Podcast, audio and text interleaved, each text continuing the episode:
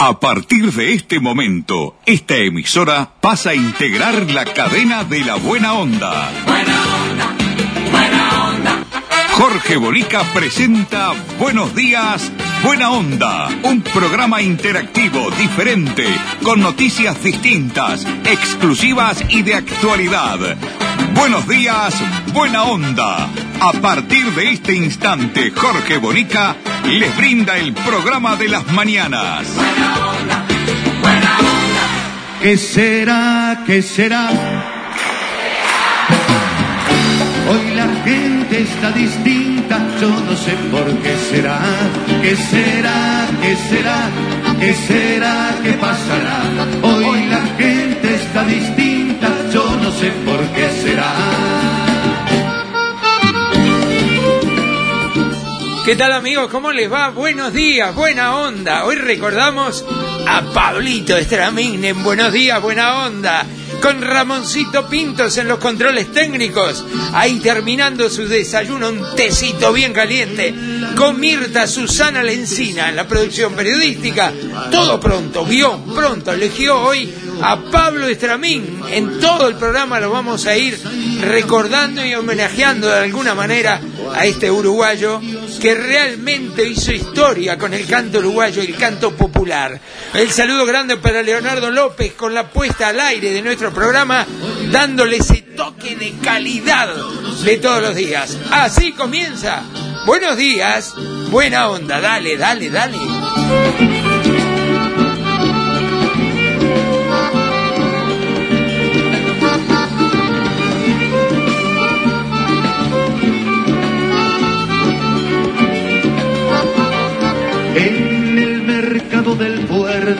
Y el barrio municipal, allá por la central valle y en la cola para el pan, por Aparicio Sarabia y en las salas de hospital, en los puestos de 18 y frente al parque central.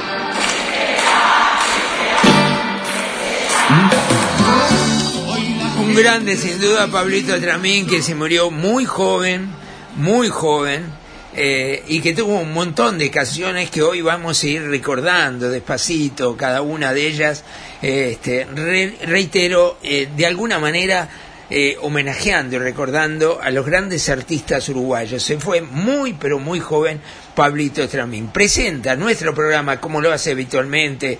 Todos los días está con nosotros la gente de Gate Uruguay, con Pablo, toda su gente, haciendo el trabajo que hay que hacer como despachante de aduana, poniéndose la camiseta de su empresa para que la mercadería fluya, salga, entre rápidamente del país en forma profesional, ¿eh? porque barco parado mm, no gana flete, ¿se acuerdan?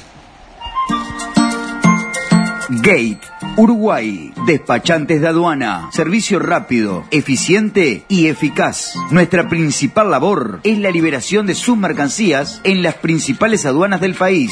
Consúltanos, te asesoramos sin costo. Email gateuruguay@gmail.com. WhatsApp 099 48 73 24. Gate Uruguay, despachantes de aduana. Los números sin duda que son desastrosos, ya los informativos nos han metido miedo y asustado. Llueve torrencialmente en la capital del país en este momento, muchísima lluvia. Eh, estaba anunciado, estaba anunciado que iba a venir una especie de temporal con vientos fuertes. Tengan mucho cuidado, cada uno de ustedes, en los lugares de donde estén. Si pueden no salir, no transitar en los vehículos, mucho mejor, menos caminando todavía, porque no está bien, ¿eh? No está bien. Eh, el Sistema Nacional de Emergencias informó ayer que fallecieron otros 44 uruguayos, pacientes que tenían diagnóstico de COVID entre 50 y 104 años. Eh, increíble, eh, 3.674 casos nuevos, reitero, 3.674 casos nuevos. La verdad que mete miedo todo esto, parece que se ha ido de las manos, contrasta con la tranquilidad que muestra el presidente de la República y las medidas que toma. Cuando otros países con similares situaciones de porcentajes por millar eh, están tomando otras medidas mucho más firmes, eh, como por ejemplo Argentina, que ha puesto el toque de queda después de las 12 de la noche hasta las 6 de la mañana, no se puede circular, se cerraron un montón de actividades, se apunta a que la gente se quede en su casa, que pase esta tormenta, que dos semanas aproximadamente esté todo el mundo paralizado para que la vacuna le gane al virus. Esa es la verdad de la milanesa, no hay otra, no hay otra.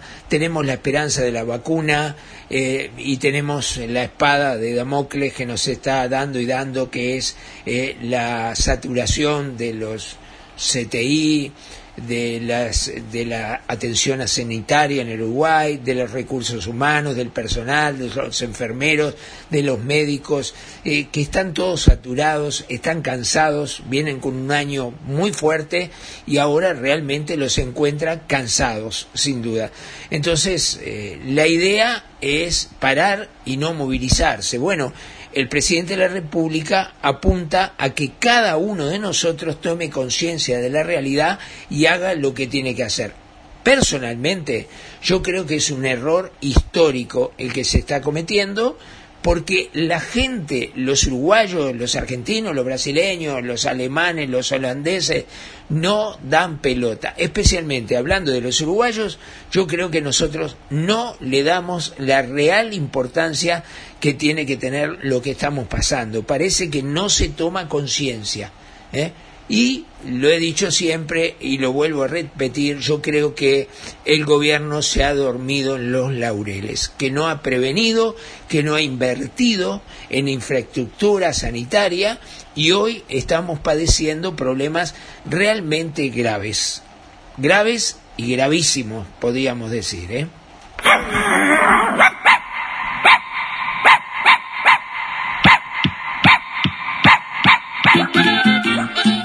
El alimento completo, natural y balanceado para su máxima digestibilidad se llama mimos. Lo rico viene con mimos. Es de óptima asimilación, saludable, excelente equilibrio y densidad de nutrientes. Un alimento concentrado y completo para usar como alimento único y listo para servir. Elaborado con ingredientes naturales de calidad, seleccionada, asegura un prolongado y excelente estado de salud. A tu mascota, dale mimos. Pedilo por nuestro WhatsApp 096 770 011. Porque lo rico, lo rico viene con mimos. Cuando se siente contento, él mueve la cinturita y los muchachos lo miran. Un disparo suena en la noche. Muerte disfrazada de amigo. Un pibe que pasa corriendo. Con un monedero escondido. En la esquina fumando base con los ojos de roja nube,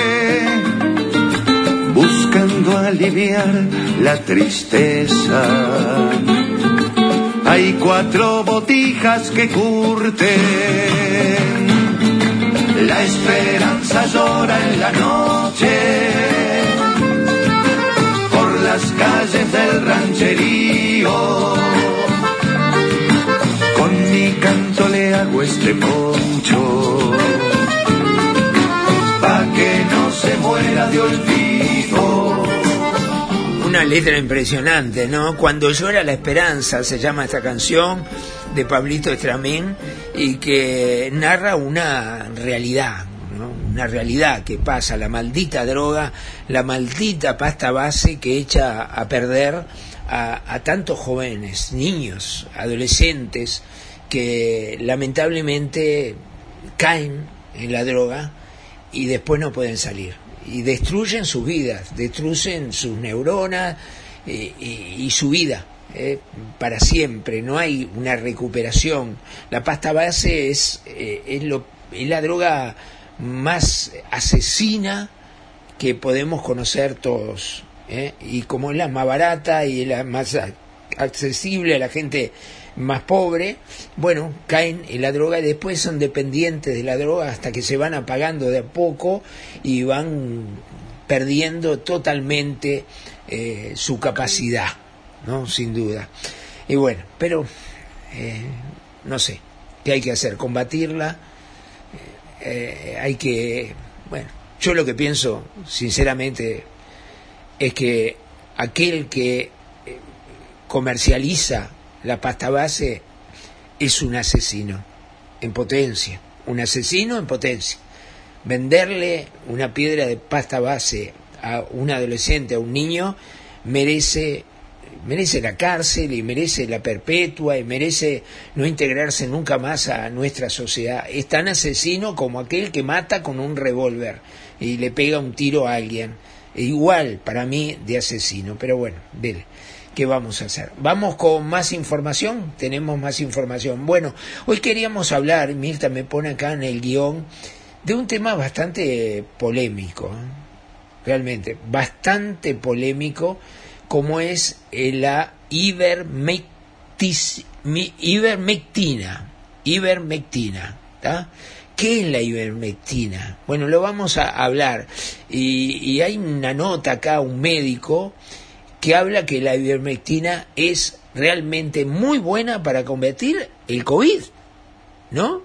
El COVID previene y después además permite, cuando uno está con el COVID, salir de esa situación. Mucho se habla, mucho se ha hablado. Vamos a escuchar entonces eh, este fragmento de una entrevista a, a un médico que tiene una opinión muy favorable a este, este producto, que es un producto que se vende en la farmacia sin receta y a bajo costo. ¿Lo escuchamos? Dele.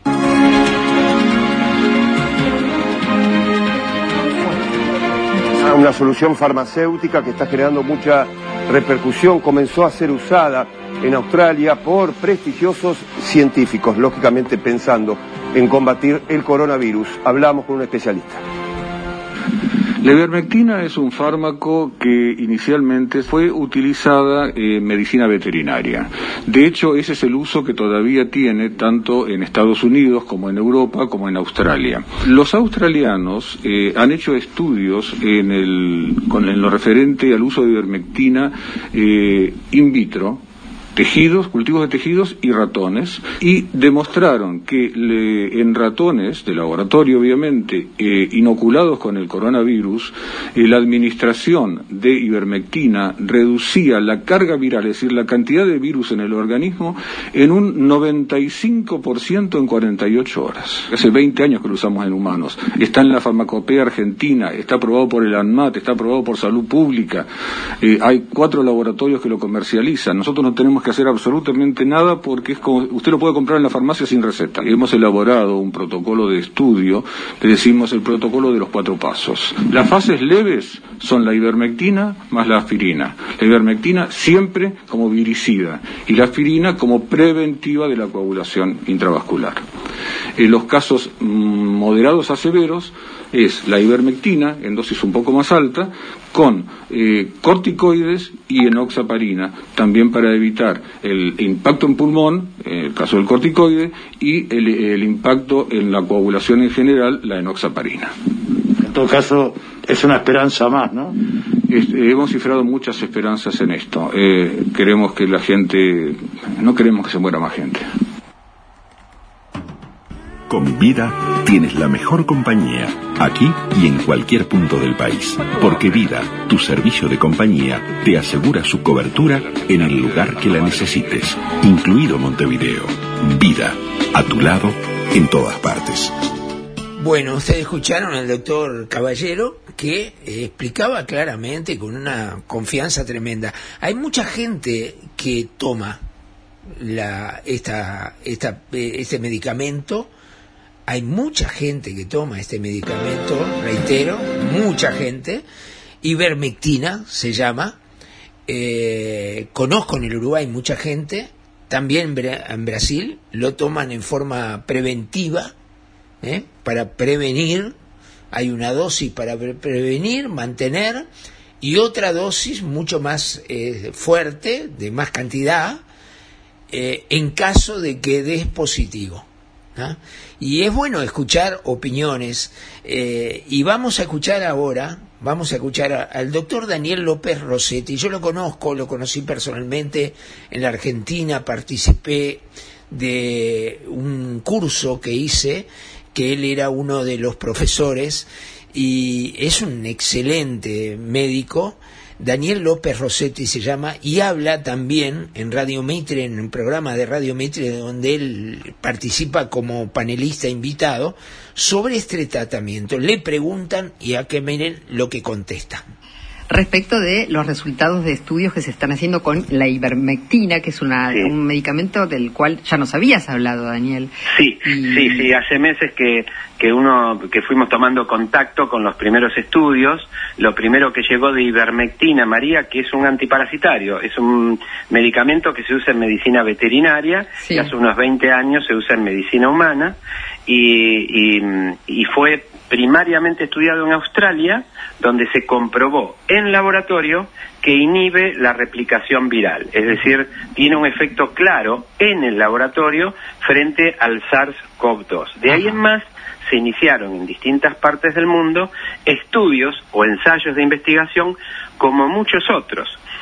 Este particular eh, está en carrera, es uno de los que está en carrera. Han pasado un montón hasta acá, la hidroxicloroquina, el rendesivir, el ritonavir, eh, el opinavir, son cosas que en estos meses se han descartado. La dexametasona sabemos que sirve, el plasma está en estudio, el, ibuprofeno modificado o hecho, digamos, soluble en agua, es- es- eso que se hace aspirar como nebulizar, está en estudio y, y- y promete, igual que el plasma, la utilización, viste María, y todos los que nos escuchan, esos cascos que se ponen para administrar oxígeno. Sí, en lugar Eh, del respirador, ¿no? en lugar de, en, realidad, an- bastante antes del respirador y, y antes de, la- de utilizar las cánulas o el aporte de oxígeno con reservorio, eh, bueno, estos han dado un resultado muy, muy bueno eh, en los lugares donde se usó, en el, en el Hospital Rivadavia, en el Fernández, en nuestro hospital tenemos dos equipos y nos llama la atención cómo personas que tienen una cantidad de saturación de oxígeno baja, de 92, 91, y le pones el, casco y al ratito, te estoy hablando de 10 minutos, y de golpe suben a 96, 97. Entonces hay un montón de cosas prometedoras, el estudio del suero, del suero hiperinmune, el equino, a ese le tenemos mucha esperanza, la utilización de la heparina como anticoagulante, la enoxiparina, hay un montón. Y este, la ivermectina, eh, está en carrera y eh, se está estudiando mucho. Es un antiparasitario, se usa para enfermedades muy raras como la estrongiloidosis y la oncocercosis, que son parasitosis, ¿no? Raras. La oncocercosis, por ejemplo, es, es una enfermedad muy rara que produce ceguera, básicamente se encuentra en África y es de un unos gusanos muy chiquititos que son vehiculizados por unas moscas negras y que ah, producen un montón de alteraciones en la piel, erupciones, en los ganglios linfáticos, pero también lesiona la córnea produciendo ceguera. Y lo cierto es que esto ya se está usando en, en humanos, hay varias líneas de investigación muy prometedoras y bueno, tiene, según muchos investigadores, unas cuantas fichas encima. Sí. ¿Y cuál es el momento en el que se administra o se debería administrar la ivermectina en el paciente? ¿De manera preventiva, cuando tiene pocos síntomas o cuando está grave? Hay, hay, bueno, pues como toda línea de investigación, María, se está desarrollando. El- la, la línea general que hoy se acepta es que debe ser en los primeros días. Primeros días puede ser entre el 3, 5, 7 días. Con, la, En con, los- el, con el PCR positivo, ¿no? con el, con el diagnóstico, exacto, con el diagnóstico y con la sintomatología es en los primeros días. Es en dosis única semanal, es una sustancia que es muy poco tóxica, eh, la dosis es muy baja. ¿Sabes para qué se usa? Para la sarna, para la Sí, escabiosis. eso nos habías dicho el otro día, Doc. Eh, Creo que el martes hablamos de esto justamente. Sí, sí. Pero Sí, que- el- el- el- los, los, este, digamos, la dosis es la misma o es mayor en este caso? La dosis es, depende de casos leves, moderados, de lo que me acuerdo de los trabajos de investigación. Leves, moderados y graves. Puede ir entre, entre de- de 12, 24, 36 miligramos en administración única, son unos comprimidos que vienen por 6 miligramos. Entonces el- el más grave, digamos, recibiría 6 comprimidos de 6 miligramos una vez por semana. Y si vos me preguntás por qué nada más que una vez por semana, es porque se acumulan las grasas del cuerpo y actúa durante una semana Ajá. y la dosis tóxica está muy lejos de la dosis terapéutica, o sea que tiene un margen de uso muy muy amplio. Bien, era el doctor Daniel López Rossetti en Radio Mitre hablando de, de este tratamiento con ivermectina eh, para pelear contra el COVID, nada más ni nada menos. Ahora, también me decía Mirta, que hizo toda la producción periodística, la investigación periodística, eh, llueve torrencialmente, no sé si lo sienten ustedes a través de los micrófonos. Eh, me decía que también hay otras opiniones que no son favorables. Eh, inclusive hay un informe de uno de los tres laboratorios que producen la ivermectina que eh, sacó un comunicado público diciendo que eh, no está eh, no autorizada pero no está sugerida para el COVID es lo que dice el laboratorio posiblemente cubriéndose un poco porque este, si puede haber algún tipo de consecuencias eh, podían sentirse o verse involucrados de alguna manera pero lo cierto es eso ¿eh? que hay una algo que se compra en la farmacia un medicamento que eh, puede prevenir y puede ayudar enormemente a que eh, la enfermedad no se agrave como ocurre lamentablemente muchas veces, inclusive eh, en muchas oportunidades también hasta eh, perdiendo la vida.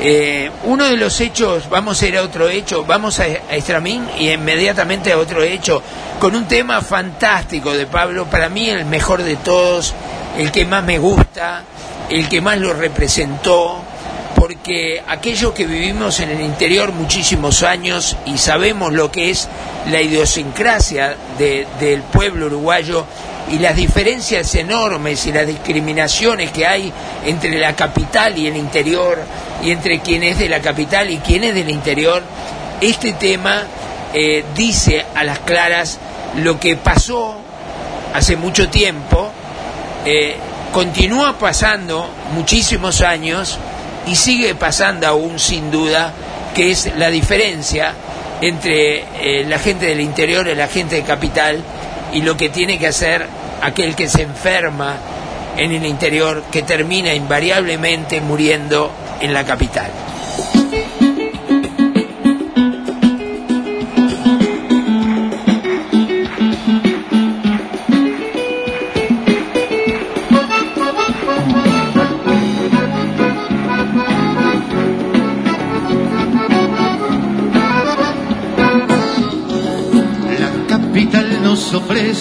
Buen servicio de salud, los mejores sanatorios y hasta el mejor ataúd, los mejores edificios, la mejor educación y para vivir en cuotas la mejor financiación. Si te tienen que operar, morís en la capital cuando quieras estudiar. Morís en la capital cuando quieras progresar. Pablo Estramín, morir en la capital, y de verdad, ¿no? Es de verdad. Bueno, ahora se está muriendo todo el mundo en su pueblo, ¿no? La capital nos ofrece buenos libros a leer, variedad en alimentos a la hora de comer, facultades, discotecas, viaductos y además todo lo que está de moda para no quedarse atrás. Si te tienen que operar, morís en la capital cuando quieras estudiar. Morís en la capital cuando quieras. Se hicieron encuestas preguntándole a la gente a todos nosotros nos preguntan eh, si tenemos miedo, ¿no? Esa es la pregunta. Si tenemos miedo, si estamos asustados frente al COVID-19 y a lo que está pasando. Bueno, eh, bien, bien a la, los resultados de la empresa Equipos Consultores. Dice que el 36%, o sea, 36 personas de cada 100 consultadas, dice estar muy o bastante asustado frente al COVID-19. ¿Entienden? 36% está muy o bastante asustado frente al COVID-19. Hay otro 36%, de, o sea, un porcentaje similar del 100%, dice estar algo asustado. Algo. Eh, es decir, que si sumamos los dos, tenemos un 72% que está asustado. Algunos algo, otros mucho y otros bastante pero asustados al fin. El 72%, ¿se dan cuenta? De cada 100 personas consultadas, 72 consultaron que están asustados, que tienen miedo o que están muy asustados en algunos, en algunos casos. El 25% asegura que no está nada asustado. Esta encuesta se hizo en el mes de marzo. ¿eh? Eh, el 13% que dice estar muy asustado ante el avance del coronavirus es el más alto en la categoría desde que se declaró la emergencia sanitaria en marzo del año pasado. Bueno, no hay nada que hacerle, estamos asustados, estamos con miedo, sin duda, de lo que está pasando. Eh, uno de los temas que realmente abrió un, un grave problema eh, fue en Isidoro Noblía, que es una localidad al norte de la ciudad de Melo, por la ruta 8, casi la frontera con Brasil. Eh, siguiendo eh, la ruta llegás a Valle para tener una idea aproximadamente de dónde está ocupado. ¿Qué es lo que pasó allí? Algo insólito, realmente algo totalmente insólito. Porque, a ver, una persona eh, se sintió mal, tenía problemas, y eh, un vecino o amigo lo llamó para que lo trasladen a, la policlínica de Noblía. Eh, a ver, ¿qué es lo que pasó al final? Hay una fotografía que no se puede creer, no se puede creer, es el vecino trasladando a esta persona enferma, enferma, a la policlínica, bajando en la policlínica, llegando a la policlínica, mejor dicho, trasladando al paciente de 58 años ¿eh? en carretilla, en una carretilla, allí eh, acurrucado, la persona, yo no sé si estaba desmayada o no estaba desmayada, eh, con una frazada puesta arriba, si no vieron la fotografía eh, les doy la, la información, este, es increíble, increíble, y porque no había ambulancia, sin embargo la fotografía al lado eh, viene en la carretilla empujando y pegado está en la ambulancia de ACE, allí estacionada, es decir, que no es que no había, y increíblemente hay un perro olfateando a la persona que va en la carretilla. La verdad, a mí me impacta esta imagen, me impacta que pasen estas cosas, es increíble. Mientras tanto, Jonathan Milán, director de la red de atención de primer nivel de Cerro Largo, ordenó una investigación administrativa tras viralizarse imágenes de un paciente en grave estado de salud trasladado en carretilla a la puerta de la policlínica de Noblía. El paciente de 58 años falleció por una falla cardíaca, informó Silvia Techera, que es la corresponsal del informativo de Subrayado. Ver las fotografías, ver las imágenes, la verdad, impacta, no se puede creer.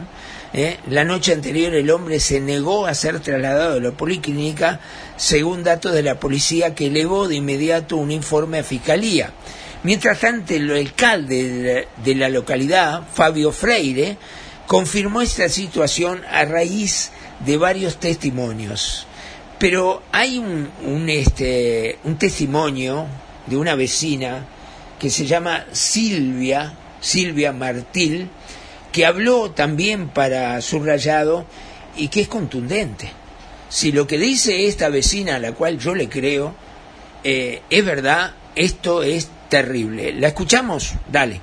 Lito fue avisó, la, pidió, le pidió consulta para el doctor, preguntando por doctor, dijeron que no había doctor para atender a esa persona para asistirla y, y, que no había cómo llevarla a la policlínica. Ahí se decidió llevarla, como se nota tristemente en las imágenes, lo llevó en la carretilla, a donde demoraron en atenderlo, que también se puede ver en las imágenes, que es muy común acá en de que demoren en atender un paciente, y lo mandaron pasar al fondo. El señor incluso Carlitos en este momento tiene unos guantes en el bolsillo que le dieron, le dieron para que le bañara al paciente. Dice, yo no vine, no vine a bañarlo al paciente. Lo traje porque está mal. Y lo llevaron al fondo, lo mandaron pasar al fondo, demoraron para hacerle el hisopado para ver si era coronavirus. Eh, dijo Carlito que había dado que es negativo y ahí lo dejaron. Y ahí, se, ahí, ahí acaba de, y ahí falleció. ¿Pero falleció dónde? ¿Dentro de la policlínica el paciente? Sí, falleció ahí, en la, en la parte de afuera, ahí esperando. Porque ahí acá en Noblía te hacen esperar ahí en la ahí en la carretilla le, di, le hicieron el hisopado y ahí falleció. ¿Esta persona eh, es, es una persona que tenía alguna dificultad, ya estaba enfermo? No, no. Eh, ¿Vivía cerca de la policlínica? Sí, esa persona vivía cerca de la policlínica, alquilaba ahí, una persona que es adicta al alcohol de muchos años, eh, adicta al alcohol, pero ta, es una persona educada y que es un ser humano. Tendría que haber tenido el auxilio, pero... ¿Hay molestia de los vecinos en la zona con, con este eh, caso puntual? ¿Están planteando algo a las autoridades de la salud? De la salud se sabe de que está, estamos pasando una pandemia, pero por ser un centro asistencial en la policlínica, yo pienso, como usuaria de la policlínica, que deben de atender a las personas, por más que no sea coronavirus, que no lo hacen, niegan la asistencia. Tuvimos ahora hace poco, no sé si conocen, el caso de Ney Palermo, que falleció también, como estaba con coronavirus, ya venía cursando sus enfermedades también, y como no, como estaba con coronavirus, no lo quisieron ingresar para mandar, llevar para el hospital de acá de Noblía, no lo quisieron llevar para el hospital hasta que no le diera negativo el coronavirus. Quedó con una infección urinaria que lo generalizó por todo el cuerpo, porque tenía que esperar dos veces, dos días para que diera negativo el hisopado había terminado por expulsar el coronavirus. Me imagino que por más que tuviera coronavirus lo tenían que haber ingresado a Ney Palermo y no lo ingresaron, que falleció también. ¿Falleció en Nolía también? Ney Palermo llegó a menos, pero ya cuando llegó a menos ya no había más nada.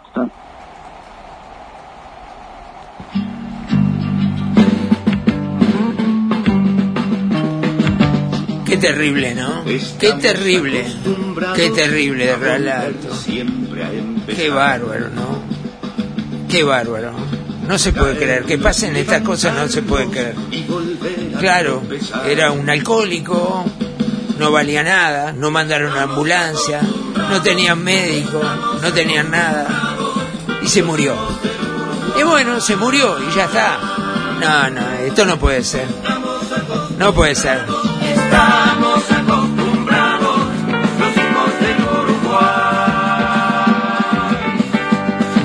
a tener al juez en contra y en el descuento empatar. A que Dios no nos ayude a pesar de madrugar. Estamos acostumbrados, estamos acostumbrados. Lamentablemente nos acostumbramos a estas cosas y mañana ya no hablaremos, ya no existirá, no importa, ya murió el hombre, total, no era nadie, no era el hermano de nadie, el hijo de nadie, el padre de nadie, y bueno, murió y ya está. Qué triste, ¿no? Qué triste.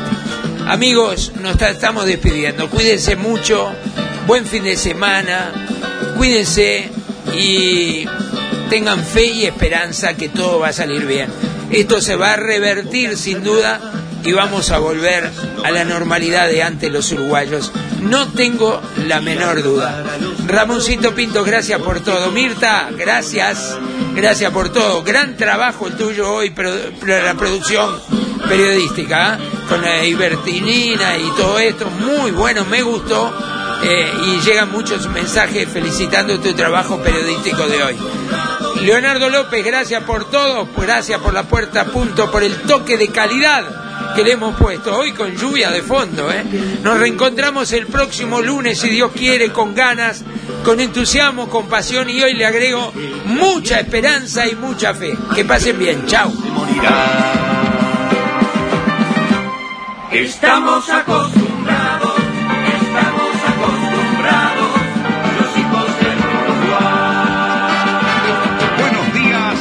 Buena onda. Un programa interactivo, diferente, con noticias distintas, exclusivas y de actualidad. Buenos días, buena onda. El programa de Jorge Bonica.